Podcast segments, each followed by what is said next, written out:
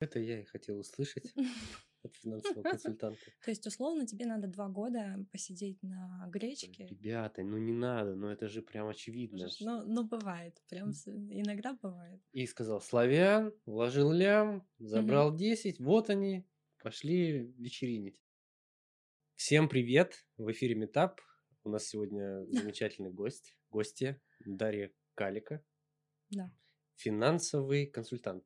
Все верно. Все верно. Сегодня мы поговорим о том, а, куда вкладывать деньги, если появились лишние. Я правильно понимаю, что вкладывать нужно лишние деньги? Но... Не так, что ты последние отдаешь. Ну, типа, подсобрал и такой. Что будет?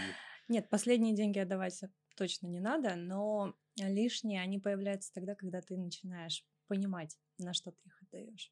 Ну, то есть тебе никогда не будет казаться, что у тебя есть лишние деньги. Правильно? Денег много не бывает. А, но и фактически как бы вот первый шаг — это вот наше желание потреблять. И когда ты начинаешь отдавать деньги на инвестиции в первый раз, ты еще не совсем понимаешь, что ты меняешь просто свой фокус, меняешь привычку потребления, и а, в этом смысле у тебя еще действительно складывается впечатление, что это лишние деньги, ты отдаешь как-то от себя их там, отбираешь себя в чем-то, ущемляешь. А нужно относиться так, что ты наоборот, как бы вкладываешь их в себя? Да, то есть это один из способов инвестиций в себя. То есть, а, если ты вообще, в принципе, да, говорить о чем, куда инвестировать, то ты инвестируешь в свои знания, в свои там а, навыки, компетенции для того, чтобы больше зарабатывать денег. И фактически инвестиции это тоже такой способ инвестировать для того, чтобы еще больше зарабатывать. То есть ты эти деньги не куда-то отправляешь, это не, не какой-то эфемерный способ там вдруг стать богатым, это твое будущее, точно так же, как знания. Хорошо, и то есть получается, нужно вкладывать тогда, когда ты хочешь что-то поменять. У нас, смотри, объясню, у нас по mm-hmm. каким-то вопросам я читал коммерсант, Э, это максимальный уровень э, познания. В общем, у нас по каким-то опросам больше 50% населения считает, что где-то там на юге, неважно, mm-hmm. в каком-то регионе, что чтобы э, хватало денег на жизнь, нужно инвестировать. И все эти инвестиции воспринимаются в основном ну, как каким-то очень обывательским способом. И самая, по-моему, топовая вещь, в которую люди инвестируют в России, это квартиры. Ну, я считаю, что это как бы не совсем верная инвестиция. Вот ну, ты как считаешь? Я топлю, я топлю против э, инвестиций в недвижимость. Так. Вот, чем на самом деле так немножечко вызываю, да, негатив со стороны вот этого, а, как это сказать, зашоренного общества, которое считает, что недвижимость это самое надежное. Но в недвижимость тебе нужно очень много денег, и плюс ко всему недвижимость, она не всегда ликвидна. Экономика развивается так, что у тебя либо есть деньги на недвижимость, и в этот момент ее хотят купить все, либо у тебя нет денег на недвижимость, и твоя недвижимость, которую ты когда-то уже вложил, а деньги тоже не, ну, уже не найти, да, то есть тебе не, не продать этот объект сразу же. И кроме того, если так, ну, чисто с математической точки зрения, то у нас нету ценности того, чтобы снимать квартиру. Ну, ты вот в Европу приезжаешь, и это абсолютная норма, что каждый европеец живет в съемной квартире. То есть только под конец жизни они, пожалуй, уже там думают о том, как взять недвижимость себе в собственность. У нас не так. У нас все. У нас если нет, если ты съемное да. жилье, то пусть оно будет каким угодно, тебе все равно, как это выглядит и так далее, да? То да. есть нет вот этой культуры. Об этом ты Да, говоришь. да, я говорю именно об этом. То есть у нас, получается, недвижимость в съем, она используется, ну, то есть у тебя же как подразумевается, чтобы увеличить свой доход, купить недвижимость, чтобы ее сдавать. Правильно? У меня нет. Я, Но... я как бы поддерживаю направление, что не нужно как бы все вкладывать. Проще, типа, не знаю, поехать э, поучиться. Ну вот если а, так вот, я так понимаю, что пассивным доходом подразумевается именно сдача в аренду, да. и тогда мы ограничены уже, ну, такими мегацентрами, да, то есть мегаполисами, Санкт-Петербург, Москва. А если говорить о регионах, то в той же Ну, я просто как бы слежу, иногда периодически поглядываю, что там происходит. В той же Башкирии 5000 рублей в месяц стоит э, аренда квартиры. На эти деньги, ну, я не знаю насчет уровня цен Башкирии, да, но фактически инфляция у нас абсолютно не перекроет подобные вообще доходы от того, что ты будешь иметь недвижимость. Ну, то есть это некий балласт. А вот э, если говорить об инвестициях, которые у нас пока еще набирают обороты, инвестиции в акции, инвестиции вот на фондовом рынке. Фондовый рынок — это денежный рынок, да, то есть это фактически а, обмен деньгами. То есть ты так, когда начинаешь... Как? А, ну, собственно, на фондовом рынке мы покупаем акции или облигации, то есть это форма займа. Ну, либо ты... А, то есть то ты есть... даешь в долг кому-то? Да, ты даешь долг кому-то в разной форме. Если ты покупаешь облигацию, то ты даешь компании в долг. А, и в этот момент она тебе их возвращает. Ну, то есть обязана их вернуть к определенному периоду времени. А если ты покупаешь акции, то акции это ты, ты тоже даешь деньги в долг, но ты становишься уже соучредителем, соучастником этого капитала. То есть фактически ты кредитуешь компанию не с гарантией какого-то дохода, а с ожиданием того, что эта компания заработает тебе прибыль. Я правильно понимаю, все вот ПАО, российские э, публичные акционерные общества, это как раз то, да. куда можно ну, где да. можно купить акции и стать акционером. Там Газпром, что у нас там, Сбербанк.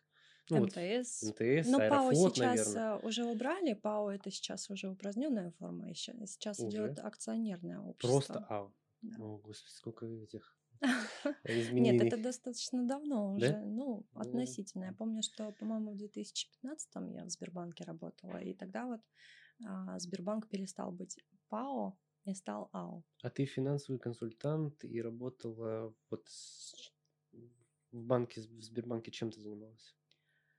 А, со Сбербанком у меня длинная история. Да? Очень длинная. Ну, а если коротенько? А, ну, коротенько это мое первое место работы в качестве финансового консультанта. То есть, да, а, Сбербанк тогда открыл первый офис, можно сказать, наподобие европейских, американских стандартов, а, так называемых family офисов. То есть а, клиенты с а, крупным частным капиталом размещали деньги для того, чтобы управлять всеми своими денежными потоками. То есть мы контролировали а, все, начиная от того, как оплатить вовремя квартиру, если квартира там за рубежом, как направить эти деньги за рубеж, чтобы там же эти налоги оплатить. Выполняли задачи даже оплаты там нянь, водителей. Ну, то есть мы следили абсолютно за каждым денежным потоком от клиента. То есть это такой вот некий... Это управление, прям вот а, управление. Да. Всем вот тебе дают. Да. Вот у нас там сколько? Ну, ну какая это... сумма условно? А, ну, вообще начинали мы от 4 миллионов рублей. Но на тот момент это были достаточно неплохие деньги. Это доллар стоил меньше 40 рублей, то есть это 100 тысяч Это было в прошлой жизни. 100 тысяч долларов, да. В общем-то, банки ориентируются на доллары, и в конечном итоге сейчас уже ну, начинаем, наверное, со 100 тысяч долларов пороге.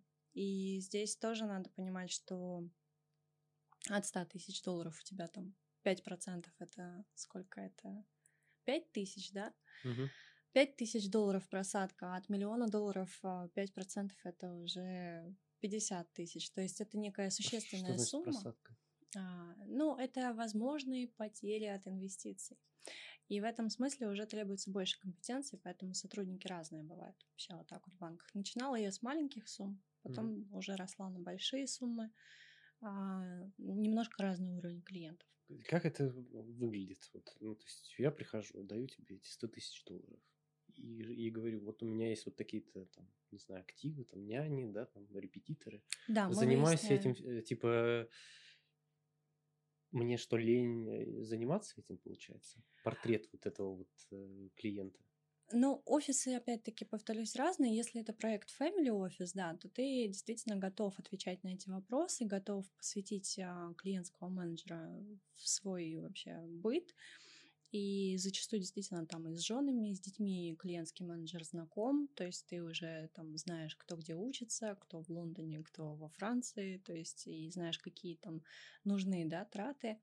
Это все ты выясняешь на этапе знакомства. А, либо, соответственно, офис может вообще отталкиваться не от family офиса, а быть направленным только на инвестиции. И в этом случае уже клиент приносит тебе, допустим, те же 100 тысяч долларов. И тут уже вопрос стоит в том, что а, надо выяснить, какая задача. Задача может быть сохранить деньги от инфляции, например. Ну, то есть... Какая у нас инфляция в России? А, на данный момент она растет. В процентах. Или в процентных Восемь процентов. Это то, что дает Центральный банк? Или это объективное это мнение? Это объективное мнение. Нет, это то, что, ну, как бы объективным мнением мы называем все-таки Центральный банк. Это политкорректность? Ладно. Нет, ну, конечно, ты личную инфляцию можешь рассчитывать и, ну, исходить из каких-то своих параметров, да, то есть ты можешь посчитать. Но я, допустим, всегда объясняю, что если ты хочешь купить машину, то, ну, там, тот же Mercedes, тот же Audi, там, не знаю, BMW, а, они как стоили, скажем, там 100 тысяч долларов, да, условно, так, так они и будут стоить 100 тысяч долларов. Какая это для тебя инфляция, это уже, ну, собственно, твоя личная инфляция. Для России мы все-таки смотрим на корзину потребительских продуктов вот этих вот. И здесь она официальная действительно 8%. Если так, а, на ну, на вскидку сказать, это примерно порядка 15-16% реальной, наверное, инфляции. Это я и хотел услышать от финансового консультанта. К а, сожалению, да. Смотри, если спуститься чуть-чуть с небес на землю к обычным людям, а, ты с ними уже не работаешь? У тебя раньше какой порог входа был? Ну, типа, не всегда же, ну, то есть family office, 100 тысяч долларов, круто. А, у нас инвесторы вот эти, э, как это, мамкины инвесторы, они вот хотят вот с каких-то других сумм заходить. Обычно эта сумма там... аналитики. Да, обычно эта сумма где-то, ну, наверное, 500 тысяч рублей. Есть вот этот стереотип, да, то есть 500 а, тысяч рублей, и я готов инвестировать. А, но, опять же, да, я повторюсь, то есть что ты называешь свободными деньгами? То есть ты как бы а, скажем так, не знаю, какая средняя зарплата у нас в Питере, наверное, 80, да, 70 тысяч рублей. Или это уже хороший уровень? Это уже хорошая зарплата. Ну, да. Ну так, если... Как а... сказать, если реально смотреть на вещи, как вот ну, мы кстати... смотрим на инфляцию, вот и реально смотреть на зарплату, то, наверное, 70-80 считается хорошо. А, ну хорошо, давай возьмем 30, да? Давай. Тогда у нас получается 360 тысяч в год, а ты говоришь на 500 тысяч начать инвестировать. То есть, условно, тебе надо два года посидеть на гречке, даже не на гречке, гречка дорогая. Ну, в общем, э, давай представим, что э, это... это делать абсолютно неправильно. Категорически нельзя начинать э, откладывать какие-то суммы, потому что на фондовый рынок сейчас можно зайти как раз купить там свою первую акцию, но можно на 500 рублей. То есть а, уже 500 рублей ты можешь начать инвестировать, просто вообще открыть брокерский счет, понять, как это работает. А, но тут у тебя возникает множество вопросов. В первую очередь, а что будет с моими деньгами? Да? Там, ну, если там брокер обанкротится или компания обанкротится, или а, а как я вообще прибыль получу? Ну, то есть самые базовые вопросы, их стоит решать именно на уровне 500 рублей, нежели на 500 тысяч. То есть ты рекомендуешь, как это, на котиках тренироваться? Ну, ты же не приходишь в спортивный зал и не просишь себе самую тяжелую штангу. Верно. Я вообще в зал редко хожу, но, э, но в целом, да, логика мне понятна. То есть ну, я просто всегда думал, что вот эти все там, типа, я закинул 10 долларов на счет, что это вообще чушь какая-то. Ну и типа начал что-то разбирать. С чем-то можно разобраться.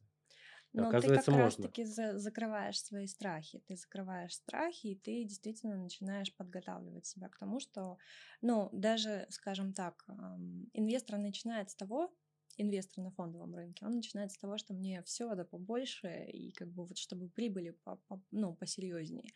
И в этом смысле ты тоже уже начинаешь рисковать, идти на неоправданный риск, и эти 10 долларов там потерять тебе не так обидно, как потерять угу. ну, там, все накопленные деньги за полтора-два года работы. Поэтому, да, то есть на 10 долларов можно разбираться. А есть э, какой-то рецепт, получается, бессмысленно спрашивать? Рецепт чего? Успеха. М- успеха ну, нет. Ну, там столько-то процентов в акции, столько-то в облигации. А он, он индивидуальный, э, рецепт абсолютно индивидуальный, он зависит как раз-таки от того, сколько ты собираешься вкладывать и насколько и с какими целями. Ну, то есть это вот то, с чего начинается общение с клиентом family офиса или с клиентом просто private банка или с любым другим клиентом, который хочет именно через менеджера начать инвестировать. Ты сначала озвучиваешь, ты говоришь, что я готов мириться существенными просадками по своему счету. То есть эти просадки, они не вечны, надо понимать, да, там даже если ты а, вспомнишь 2014 год в так. декабре, да, там доллар чуть подрос. Чуть-чуть, да. Чуть-чуть в два раза. На такое максимальное значение, которое, собственно, до сих пор у нас и не вернулось, да, 80 рублей мы до сих пор ждем. А, кто-то ждет как раз-таки даже хотя бы, чтобы вернуть свои деньги. Не сказать, что нереально, чтобы доллар там обратно не вернулся и не стал стоить дороже, но это потребовало времени. Угу. Ну и требует до сих пор времени. Поэтому, когда ты точно так же идешь на фондовый рынок, чтобы заработать, ты должен понимать, что вот может потребоваться вот это вот время. И это уже вот говорит о, своб... о свободных деньгах, как раз-таки принцип свободных денег, принцип того, что нельзя ну, так вот не оценивая свои риски идти на, на все. А есть инвестиция без риска? Есть. Но... Это, Но... Стоит, это стоит дороже, Но... да? А, ну, э, что ты называешь без риска? Без риска ты не можешь не получить доходность. То есть ты можешь вернуть обратно свои деньги. А, вот как. Да. То есть, типа, что вложил, то, ну, типа, Такие если не получилось, есть. то ты вернул обратно все, что вложил. Это, да. кажется, как это делается? А, ну, в первую очередь, это облигации как раз-таки. Это тот, долговые. да, долговые инструменты, когда ты даешь в долг на определенный срок времени.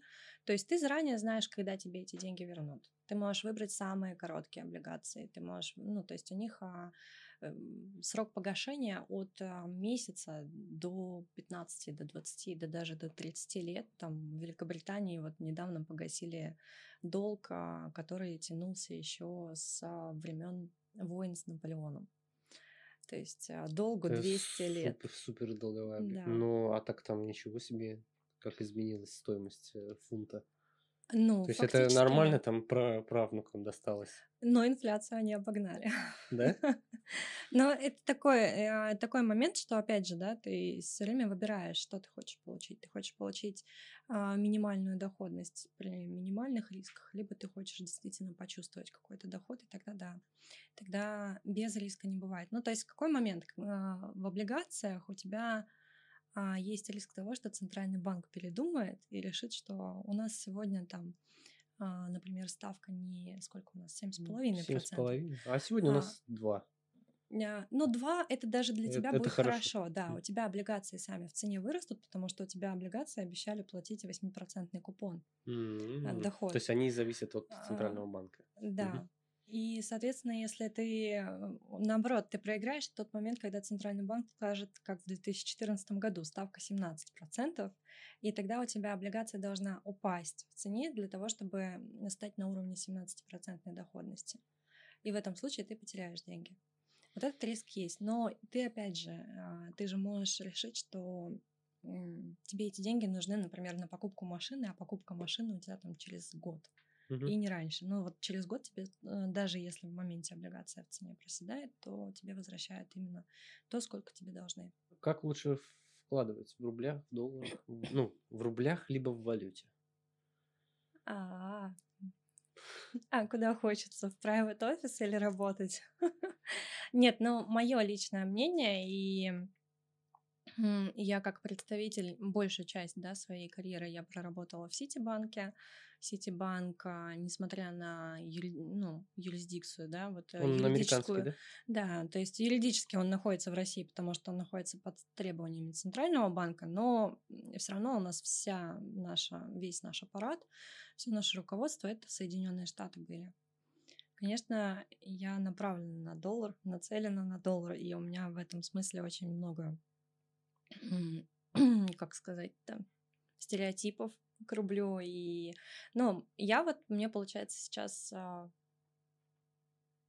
мне сейчас третий, десять, четвертый десяток, вот так вот. В общем-то, а, я, получается, попала в то десятилетие, когда моя зарплата не росла, ну, условно. То есть, если я закончила институт и устроилась на тысячу долларов зарплаты, то потом, когда я стала получать в 2015, ну, я сейчас условно говорю, да, а, в 2015 2000 долларов, то у нас девальвировал рубль, и я снова стала зарабатывать 1000 долларов. И получается, каком, в 2017 году я тоже стала больше зарабатывать, и я до сих пор, ну, условно, если бы работала, получала бы тоже 1000 долларов. Поэтому... В а, рублях ты да, имеешь в виду? Да. Ну, то есть, типа, условно, там, 30 тысяч рублей, они вот Ну, каждые, каждые 5 лет идет такая динамика, идет такая динамика, что рубль, он девальвирует, называется, девальвирует, да, и и условно получается, когда рубль у нас девальвирует, ты вот в рублях ты ничего не получаешь. И когда ты наблюдаешь эту картину каждые пять лет, то, конечно, уже идет логика того, что если ты сберегаешь, то сберегать лучше в долларах. И возвращаясь даже к недвижимости, да, можно посмотреть на динамику цен недвижимости в долларах или в рублях, и недвижимость растет только в рублях в России у нас нет как такового роста недвижимости. Эта недвижимость а, растет только за счет девальвации. А, то есть все настолько завязано на доллар? Абсолютно. Санкции был неплохой вариант для, ну, как-то у нас импортозамещения, да, как это было сказано. Но, к сожалению, у нас получается такая ситуация, что а, при высоких ставках компаниям тоже очень дорого кредитоваться и фактически на размер вот этого кредита растут твои товары. А, понимаешь? Короче, мы стоим на месте, я правильно понимаю? Мы стоим на месте, условно, да. Если даже посмотреть на индексы акций, ну, то есть совокупная стоимость всех акций на фондовом рынке России, а, то она нисколько не изменилась в долларах, начиная с 2010 года. А чего так? Рубль. Ну, то есть, условно, если бы мы посмотрели в рублях, то индекс прибавляет очень мощно, и действительно там заметный рост. Ты можешь э, сказать, что ты бы зарабатывал около 30-35% годовых, если бы инвестировал в 2010 году там, в тот же Сбербанк. Но если посмотреть на капитализацию Сбербанка, именно перевести ее рублевую в долларовую и пересчитать все твои доходы, вот эти 30-процентные, в доллары, то фактически ты ничего не заработал. Кошмар. А как можно заработать? Инвестировать Давай... в долларах. Инвестировать в долларах. Так, да. правило номер один. А, да, в любом случае инвестировать в экономики развитых стран, которые менее там колеблются, менее такие рискованные, подвержены каким-то... Это а... какие? Англия, Франция, Германия? Но я бы все назвала, конечно, ну, то есть тут и Европа, получается, вся основная еврозона, но там у нас лидеры только Франция и Германия являются, да, по, по темпам прироста внутреннего вала они лидируют и будут интересны с точки зрения инвестиций. А Канада, а, получается, Великобритания, но Великобритания тоже очень долго страдала после Брексита, и Соединенные Штаты, Япония, тоже развитая экономика. Но Япония вот только недавно обновила тоже свои максимумы после а, потерянного десятилетия, так называемого. То есть у них тоже была вот это потерянное десятилетие, когда они восстанавливались после серьезного кризиса. Когда они стояли на месте, получается, так же, как Россия?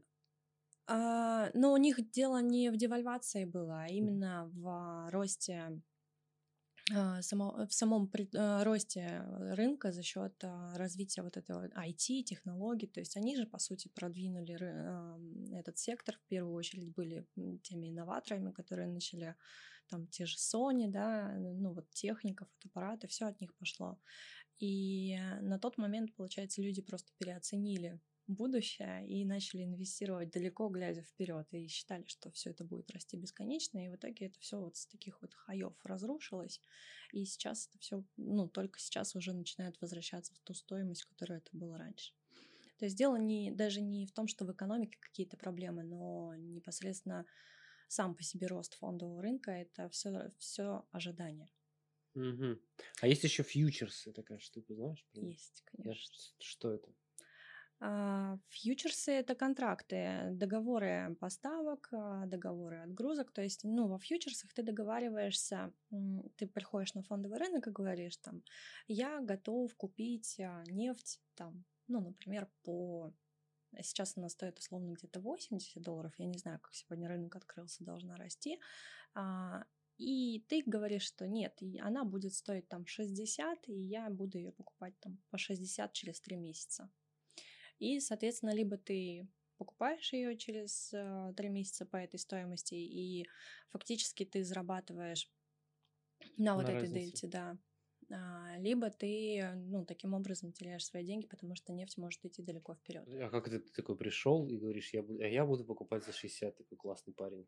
С чего вдруг? Ты типа ее сейчас покупаешь? Ну, это, это твоя ставка. А, то есть, если у тебя, допустим, рынок ценных бумаг это что-то осязаемое, грубо говоря, то есть, ну, а, прям вот не знаю, вот если у тебя есть акции там Meetup, да, там, э, то вот этот стаканчик в твоей студии, он оценен, он заложен в стоимость а, капитала, и ты за него платишь. Это, это осязаемая вещь то в контрактах на срочном рынке там нет ничего осязаемого, это все вот такие вот, это как казино фактически, то есть ты как бы предугадываешь, куда пойдет цена. Это какая-то такая... Какого-то актива.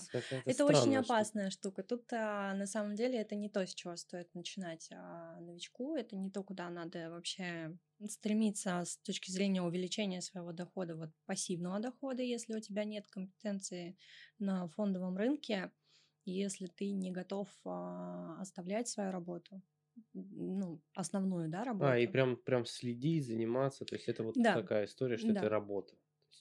По сути, да, то есть здесь у тебя а, уже требуется внимание, и в любом случае можно словить седой волос, потому что, ну, все что угодно может происходить. У нас с тобой может происходить интервью, и если у меня сейчас какой-то договор, допустим, просрочен по поставке, я могу попасть на огромную сумму денег. Ну, то есть я вот взяла, забыла, что у меня тут договор, и все. Человеческий фактор э, влияет на всю вот эту штуку? Абсолютно, абсолютно влияет. Это, наверное, самый главный вообще вот рецепт успеха, потому что очень часто мы начинаем действовать на ожиданиях, и вот эти ожидания, они начинают нами управлять. То есть, условно, ты можешь там купить какой-то инструмент, начать инвестировать, сказать, вот, там все классно, я инвестирую на пенсию, а, пенсия через 50 лет, но в конечном итоге, когда ты видишь, что, допустим, ну, не знаю, северный поток отменяют, да, там не дают достроить, и Газпром летит вниз, тебе кажется, что все, земля уходит из-под ног, ты начинаешь продавать. Продавать а, без каких-либо там своих соображений, без а, логики, на эмоциях. И это, ну, такие mm-hmm. шаги, которые вот очень часто. На самом деле я сейчас говорю о таких более систем, ну не, не то чтобы системных, но важных рисках, да, их стоит учитывать, но иногда бывает, что скажем так, просто кто-то очень крупный, какой-нибудь очень крупный инвестор сегодня решил зафиксировать свою прибыль. А, фактически он продает большой объем в рынок, и происходит коррекция в цене, потому что, ну, происходит Слишком большое предложение. Угу. Да. И цена уходит немного вниз, но это время. То есть это время твое, например, для того, чтобы нарастить свою позицию. А новичок, он начинает на эмоциях продавать, потому что ему кажется, что он упустил какую-то важную новость, и что-то происходит, и акция дальше будет падать. Короче, не надо э, пороть горячку. Ну, вообще, три дня ничего не изменит. Ну, то да? есть, да, мне кажется, что за три дня можно уже как раз-таки и свои эмоции охладить, и посмотреть на то, как акция пойдет дальше. То есть, либо она уже там начнет дальше расти, может быть, постоит на месте, но у тебя уже будет совсем другой подход. Подход к тому, что делать вообще с твоими инвестициями. Какие еще можно дать предостережения и советы? Вот, например, у нас э, некоторые люди до сих пор э, носят деньги в пирамиды. Я просто я не понимаю логику мышления. Мне хотелось бы, чтобы таких людей вообще не существовало. Э, как-то их вразумить, типа, ребята, ну не надо, но это же прям очевидно, что это прям вот ну, не работает так. Эти 100-500% сверху, вы не, ну это, это чушь. Но когда я это говорю, мне некоторые люди, с которыми я больше не общаюсь, говорят, что типа, да финика вообще нормальная тема, я тебе зуб даю. Я говорю, ну не бывает такого. Ну, блин, стопудово лажа. Вот э, есть какой-то инструмент э, вот, дать обывателю, вот, чтобы он так включал, какая-то, знаешь, типа, мантра. Типа, зачитываешь такой, типа, о, вот это, вот это, все, это чушь. Ну, есть? тут надо понимать, что... Или эти люди обречены. Но если без цензуры. Можно, можно. Ну, собственно, надо понимать, да, во-первых, есть люди, у меня тоже среди, среди таких а, есть знакомые, которые идут на это сознательно и говорят о том, что, ну, меня пронесет, я успею, там, я понимаю, а, что... Я, если ты в начале, то там вообще... Да, угу. да, то есть, ну, как бы может быть, может быть, они действительно знают, что, ну, там, потеряют, да, и, и черт с ним, зато заработаю. Ну, вот так вот, да. Я, например, в этом плане не инвестирую в акции, которые, а, если ты ты вообще завел брокерский счет? Нет еще. Надо. У Тинькова есть а, лидеры дня, и там взлеты бывают на 20, на 40, на 60 процентов. Ну, прям совсем. Ну, это такие вот э, хайповые акции, это, пустышки я их называю. Я в них не инвестирую. Иногда я даже, ну, там, что-то летит наверх, и меня спрашивают, Даш, покупать, наверное, надо.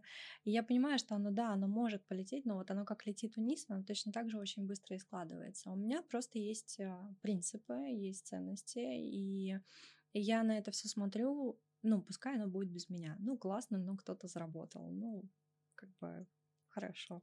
Ну, то есть, а, не знаю, это, наверное, какие-то действительно внутренние ощущения, а, твои собственные.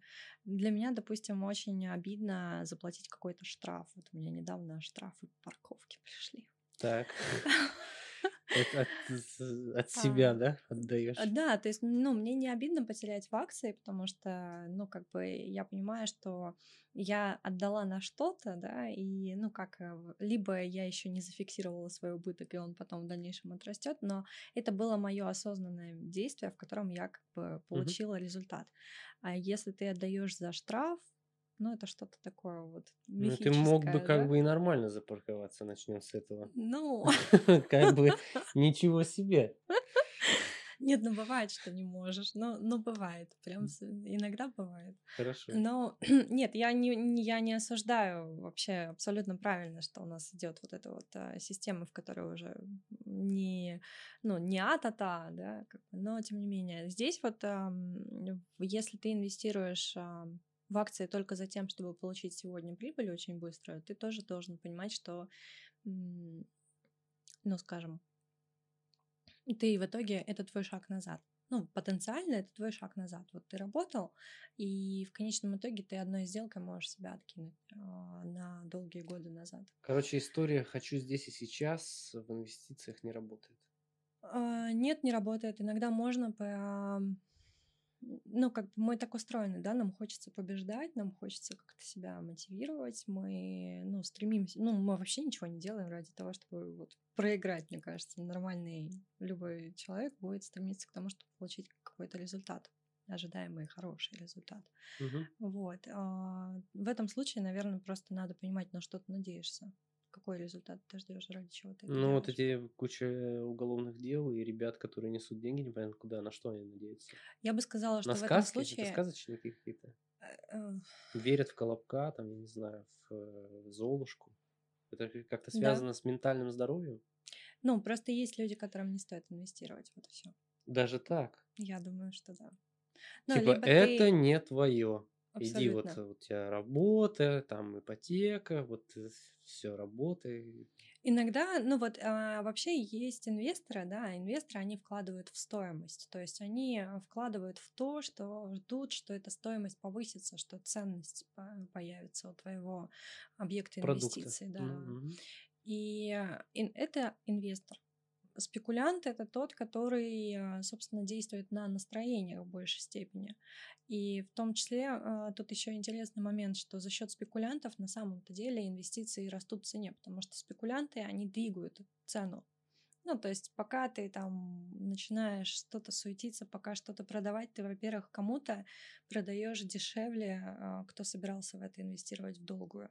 Или ты, наоборот, покупаешь а, и веришь, что сейчас там она через месяц, через два вырастет, и ты тем самым набиваешься, ну, как бы тут не скажешь, что пузырь, но ты ускоряешь а, вот это инерционное движение за счет спекулянтов а, в целом мы и получаем такой вот быстрый рост. То есть можно было бы, знаешь, там раз в год прийти там на биржу и, и вот сегодня купить и через пять лет прийти там. Ну... Ой, отлично, мне подходит. Так не работает? Нет. Сейчас, к сожалению, уже все стало электронно, и вот у нас появляются такие вот верующие, да, в сказки. А, и когда ты так, а, ну, соответственно, когда ты э, подходишь к инвестициям с точки зрения вот инвестора, который инвестирует в стоимость, это одно дело. Когда ты начинаешь трейдингом заниматься, когда ты анализируешь именно график и по графику смотришь, ну, то есть там, в принципе, даже проверяется а, объемы торгов например, mm. сколько, э, на какие суммы сейчас заходят в эту акцию, например. То есть, если в эту акцию там обычно заходит там миллион в час, а сейчас зашло 10 миллионов. Угу. Что-то тут не то. Да, что-то интересненькое. И вот, а, ну, трейдеры, они следят, они постоянно находятся в рынке, и фактически они, да, они зарабатывают. Но точно так же у трейдера а, наступает тот момент, когда он, допустим, становится слишком самоуверенным. Ему кажется, что все, он там узнал систему, он сейчас все сделает. дзен.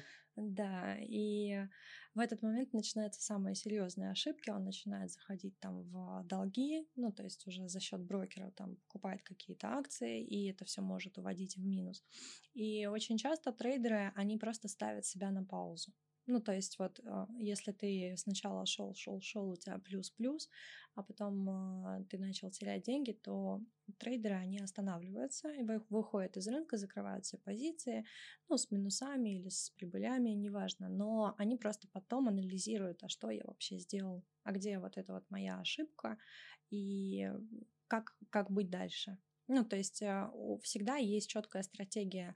Нет такого, что, ну, вот ты говоришь, а можно на этом вот так вот просто зайти и заработать? Ну, как бы теоретически можно, но это все равно твоя стратегия. То есть ты продумал каждый свой шаг наперед. А если не продумал, то и не берись. Или иди к такому человеку, как ты. Ну да, как вариант. А что ты делаешь и какая твоя комиссия? А, я а, ну, то есть, как это выглядит? Типа, блин, ну помоги мне. Э, смотри, я по себе, да, сужу. Я не люблю э, заказчиков, которые говорят, ну вот там сделай, короче. Угу. Ну, ты же умеешь. Я говорю, секундочку. Я говорю, вот я, конечно, умею, но без вот этого, вот этого, вот этого э, я не смогу там сделать сайт, например. То есть, если вы там не предоставите мне свои данные, и плюс вам придется все равно вникнуть, чтобы там вот это все. Это, это тебе говорят, это, что тебе это мне говорят, вник... Ну, придется Нет, вникнуть. нет, это я а, говорю. Всё. Я говорю. Когда приходит угу. клиент, я говорю, ребята, ну. Ну ты же прав. Да. Нужно вникать. Ну, если ты хочешь вот, понимать У тебя процесс, такая же история? Ну, Или есть вот... люди, которые говорят, вот тебе чемодан, добрый путь. Через год нет, созвонимся. Была, не была. А, нет, такие есть истории. А, ну, вообще у меня, да, у меня был клиент, который, скажем, когда я уходила а, уже в свое, свое вольное существование, он как бы очень страдал и просил меня, чтобы я продолжала заниматься его портфелем. Но тут одна проблема. Есть ограничения со стороны государства. Мы должны быть лицензированы и быть участниками вот этой вот э, СРО. Это Саморегулируемая организация. Организация, да. А, то есть любой управляющий капиталом, он не может действовать от себя. Любая рекомендация управления твоими деньгами, это ну что это? Это уголовная, наверное, ответственность, мне кажется. Ну, то есть это какая-то ответственность. Да, и в этом смысле, получается, идти ко мне стоит только за тем, чтобы получить э, именно инструкции того, как работает экономика, как работает какой-то инструмент и научиться делать свои выводы. Ну, то есть, а, если говорить о том, куда пойти действительно с чемоданом денег, то скорее это именно банки, в которых я раньше работала. А, но у банков тоже хитрая система. Они же как бы подпишут с тобой декларацию о рисках, скажут, что и денег нет. Да. То есть, ну, фактически я тоже, а, когда я работала в банке, любая сделка, она совершается под этой декларацией. То есть, и в том числе а, я не имела права высказывать свое мнение, я всегда высказывала, что этот банк считает... Позицию банка ты прям э, говоришь. Что... Да, ну, потому что Нева рядом, цементных заводов в Петербурге много. Интересно. Ну, как бы, когда у клиента много денег, он может и об этом вспомнить. Вот, и, соответственно, а, банк в этом плане всегда выиграет. Э, всегда выиграет, всегда защищен, и огромная кипа документов подписывается на какие-то серьезные сделки. Поэтому тебе в любом случае нужно идти к такому человеку, как я, и начать разбираться, да, то есть понимание того, что ты делаешь, во что ты вкладываешь, оно все равно должно быть. Слушай, хорошо, есть еще одна категория людей. Э, я пытаюсь найти спикера, если меня кто-нибудь слышит, пожалуйста, ребята, э, приходите ко мне в студию, поговорим про биткоин, про криптовалюту. А есть я, я прям вообще, э, я, я не понимаю, угу. и я ни разу, никогда не видел человека, который бы вот взял, вложил, получил прибыль, достал ее обратно и сказал, славян, вложил лям, забрал угу. 10, вот они, пошли вечеринить. Нет, я... Так вообще ни одного. Вот я Он знаю, есть да, я единорог. знаю. Ну, конечно, это очень страшно, потому что, ну, опять же, да, я вот говорю, что спекулянты, они двигают рынок. То есть, а, например, а у тебя даже там тот же биткоин, он растет а, на сколько он, на, на 14, на 20 тысяч процентов он, по-моему, вырос вот относительно это недавно. какой-то. А, но я тебе могу сказать, что Amazon тоже на 38 тысяч процентов вырос с момента своего создания. То есть это как бы ну, Amazon по... Ну, посолиднее как звучит, да? да. Но а, все-таки с а, криптовалютой, да, если так вот а, к спекулянтам нет, к спекулянтам вернулась. А, То есть они спекулянты? А, нет, я просто хотела сказать, что у тебя получается, когда ты видишь вот эту прибыль, ну там у тебя уже, не знаю, 500 процентов, и тебе кажется, что все точно надо брать. А таких, как ты, еще много, да, и вот они уже начинают панически распродавать свои позиции, и вот это тоже один вот этот из моментов толкания и управления ценой. А, поэтому, наверное, ты не видел тех людей с биткоинами, у которых там из тысячи Все получилось. стало 20, да. Нет, есть такие инвесторы, а, но тут... А, Страшно, действительно страшно. Если говорить об инвестиционных домах, то в биткоин э, рекомендуемая доля инвестиций это 2,5% от твоего портфеля. А, то есть, это очень мало. Но это очень мало, но биткоин можно купить на часть. На самом деле можно купить одну сотую долю монеты, и тебе для покупки биткоина, если он там сегодня стоит 30 тысяч, тебе надо 300 долларов. Mm. То есть понял. ты можешь одну сотую купить. И, в принципе, так в каждой валюте там несложно. И сейчас еще появляются фонды, ETF, так называемые, на криптовалюту. Они покупают, получается, сами, а тебе вот дают вот этот кусочек вот этого пая, пив, знаешь? Нет, Нет. пай, пив. А, ну, когда у тебя какой-то актив стоит огромное количество денег, там, ну, условно, Amazon, там, 4000 долларов. А, они разбивают на да. части. Да, то есть э, ты складываешь свои деньги в общий котел, и этот котел, соответственно, закупается. Короче, вы один биткоин на 500 человек купили. Да, и каждый. поделили. Ну, это примерно то же самое, как если ты откроешь сам счет а, у зарубежного брокера и купишь как раз-таки одну сотую биткоина. Но вот ETF, они становятся доступны с точки зрения того, что а, там же за покупку биткоина и за сам кошелек надо платить, mm-hmm. и а, у ETF этой платы нет, то есть это тебе становится выгоднее. Mm-hmm. Интересно. Но в целом 2,5%. Ничего не меняется. Очень рисковая история. На портфель? Ну, здоровому человеку, да. Или, или, а, понимаешь, ты же тоже можешь быть фанатиком, ну, как бы тебе ничего не мешает а, верить. Ну, то, так мы можем в... дойти до, как бы, ставок на спорт, знаешь. Ну. Как бы, не, ну... Как бы... Ну, ты же можешь думать о том, что действительно деньги это вообще ничего не стоит, и что на самом деле там доллару конец, и вся система рухнет. И в этом случае тогда уже начинать инвестировать в криптовалюту, потому что, ну, как бы не останется другого инструмента. Но этого же не произойдет. Ну... Есть предпосылки? Нет, ну как вариант, а, а что мешает? У Соединенных Штатов триллионный долг, да? Ну, как угу. не, даже не триллионный, там, наверное, цифры, Астрономический. Не существует, да. И ну, фактически, как бы доллару, почему приходится вообще им обслуживать этот долг? Это мировая резервная система, ну, валюта. И когда, если они объявят дефолт, то они как бы вот этот свой статус мирового лидера, они его теряют. Можем. А кто тогда вместо них? Китайцы? Россияне? Или биткоин? Даже так? Ну, то есть, да, предпосылки того, что, ну, как бы какой-то вообще уклад у нас а, будет меняться, они есть, потому что, ну, я, я, например, считаю, что доллар, ну, как бы, они будут вынуждены когда-нибудь объявить дефолт.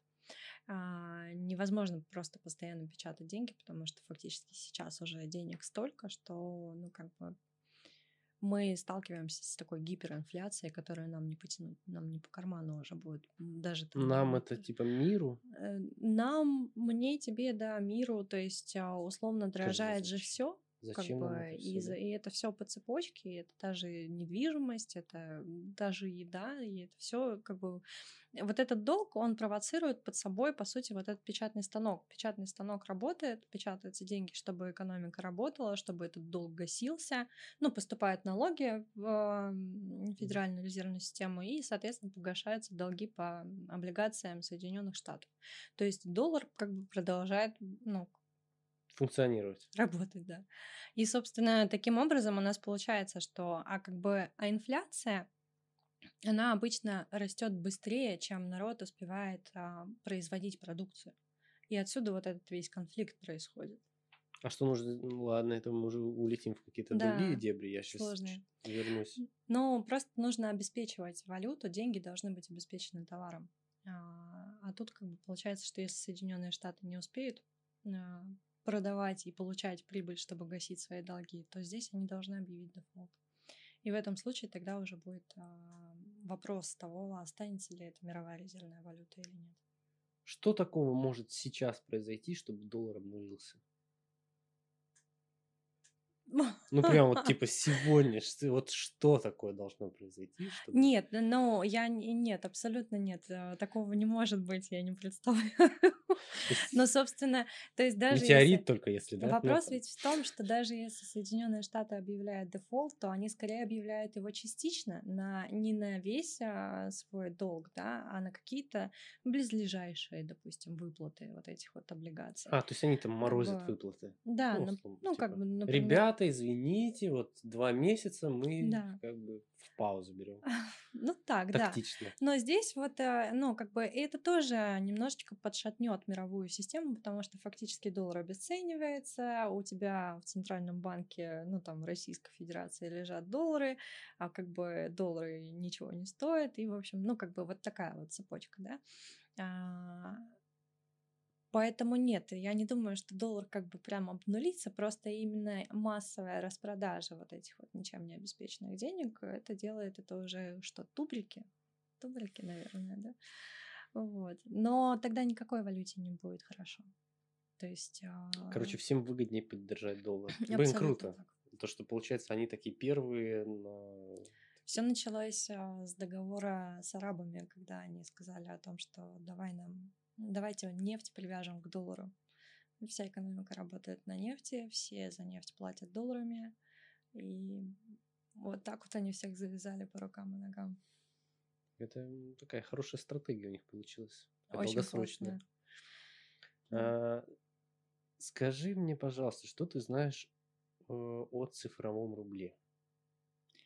О, я серьезно, если то ничего не знаю. Ничего. Ну, просто... как бы я к нему не, я в него не верю, точно так же, как и в карты мир, которыми сейчас, по-моему, пользуются только для того, чтобы использовать, не знаю, выплаты, пособия.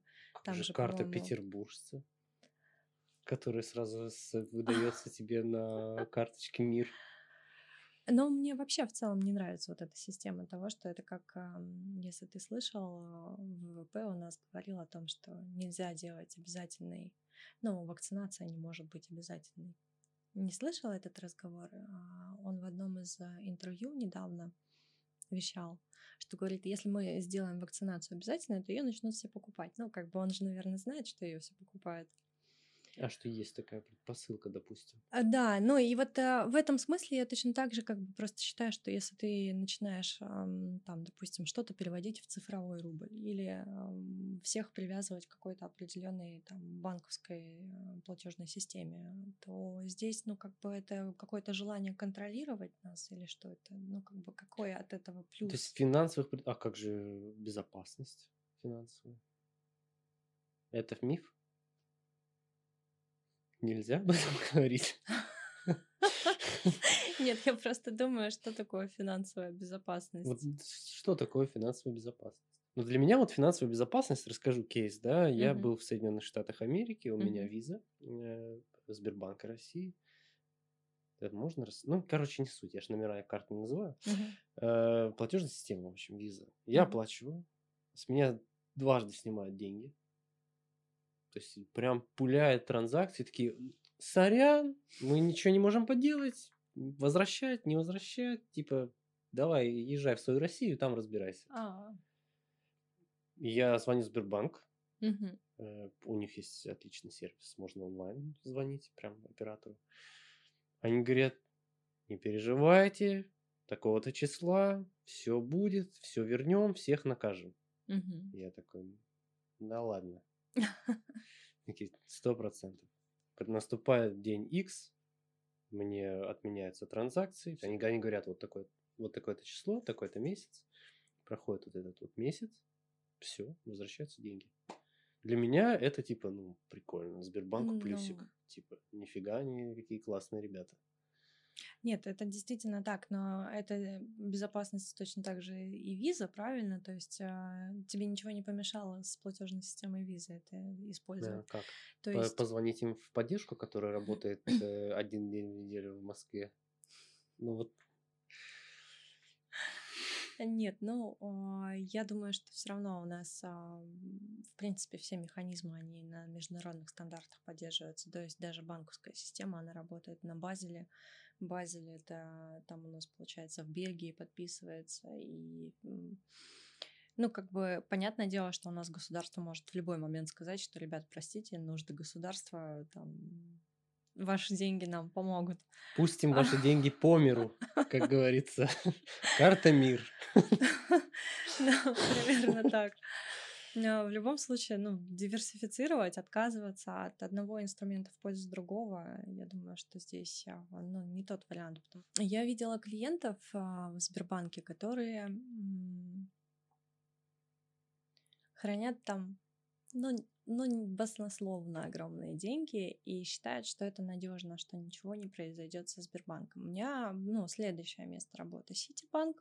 И Ситибанк — это банк, который работает под э, юрисдикцией, там, ну, условно, под э, правилами Соединенных Штатов. И вот а если в Сбербанке у меня клиент попадал в какую-то ситуацию, в которой, ну, скажем так, нужно было поддержать его интересы. А, могу даже прям, ну, это будет очень сложно. Угу. Ну, то есть покупались зарубежные фонды, которые в России не продаются и, и не поддерживаются. И Сбербанк это делал через депозитарий за рубежом. Этот депозитарий за рубежом попал под санкции, то есть э, Сбербанк, соответственно, с этими деньгами уже ничего не мог сделать, и клиенту вернуть его деньги в том числе. Они заморозились. Они заморозились. И, э, ну, как бы, то есть тут риск, да, он э, реализуем, и при этом а, не было компетентных менеджеров, не было компетентных сотрудников, которые бы что-то с этим сделали. И клиенту просто, ну, там, извинительные письма из серии «Мы следим за вашими деньгами, и все будет в порядке». А как, что значит все будет в порядке? То есть продать нельзя. А вдруг ценные бумаги в этот момент просядут, а когда санкции снимут, то есть неизвестно. А, вопрос очень серьезный. И, допустим, с Ситибанком такой ситуации я, ну вот прям не могу себя обрисовать, потому что мы защищали права наших клиентов, которые инвестировали в акции Merrill Lynch. В 2008 году они, получается, обанкротились, и вплоть до 2018 года, в 2018 году а, Ситибанк представлял за свой счет, нанимал юристов, и представляла интересы наших клиентов а, для того, чтобы сделать им последние вот эти вот выплаты по мировым там, ну, по банкротным соглашениям. Понятное дело, что это не все деньги, но тем не менее это не тебе нужно было нанимать юриста и не тебе нужно было ну... участвовать в судах. Ну, то есть э, здесь, скажем так, нормы нашего государства и меры ну, скажем, чувство дозволенности, да, оно несколько не соответствует а, европейским или американским уровням стандартов вот этих вот. Но это мое личное, да, такое мнение, и нам есть куда стремиться, поэтому ту безопасность, которую, ну, допустим, нам сейчас хотят продать, и она для меня пока еще остается под вопросом. Нужна ли мне вообще такая безопасность? Смело. Эм, Будем, а, Можешь подумать на эту тему. будем подводить итоги небольшие. Давай сразу вот э, как-то предостережем или как-то отговорим, может быть, людей, у которых есть небольшие деньги. Э, короче, типа топ, не знаю, какой-то, куда точно не надо вкладывать. Топ, куда не нужно Да, поехали. Блиц. не надо вкладывать то, в чем не разбираешься. То есть а, не надо вкладывать а, в акции, о которых все говорят. Не надо вкладывать а, в облигации, которые предлагают 50% годовых. И, ну, то есть любая несоразмерная гарантированная доходность, это всегда, ну, надо как бы посочувствовать человеку, который тебе вообще это все озвучивает, потому что надо иметь совесть, чтобы это все предлагать, да. Или наоборот. А, точнее, полное да. отсутствие да, совести. Да, да, я так хотела сказать. Это надо иметь полное отсутствие совести. Ну и, собственно, куда не надо вкладывать. Не надо вкладывать заемные деньги. Вот это вот не надо вкладывать. А, всегда нужно надеяться на себя и рассчитывать на свои силы. Таким образом будет все в порядке. Спасибо большое. У нас в гостях была Дарья Калика, финансовый консультант. А, беседа была крайне информативной. Спасибо. Спасибо, что слушали нас. До новой встречи. Пока.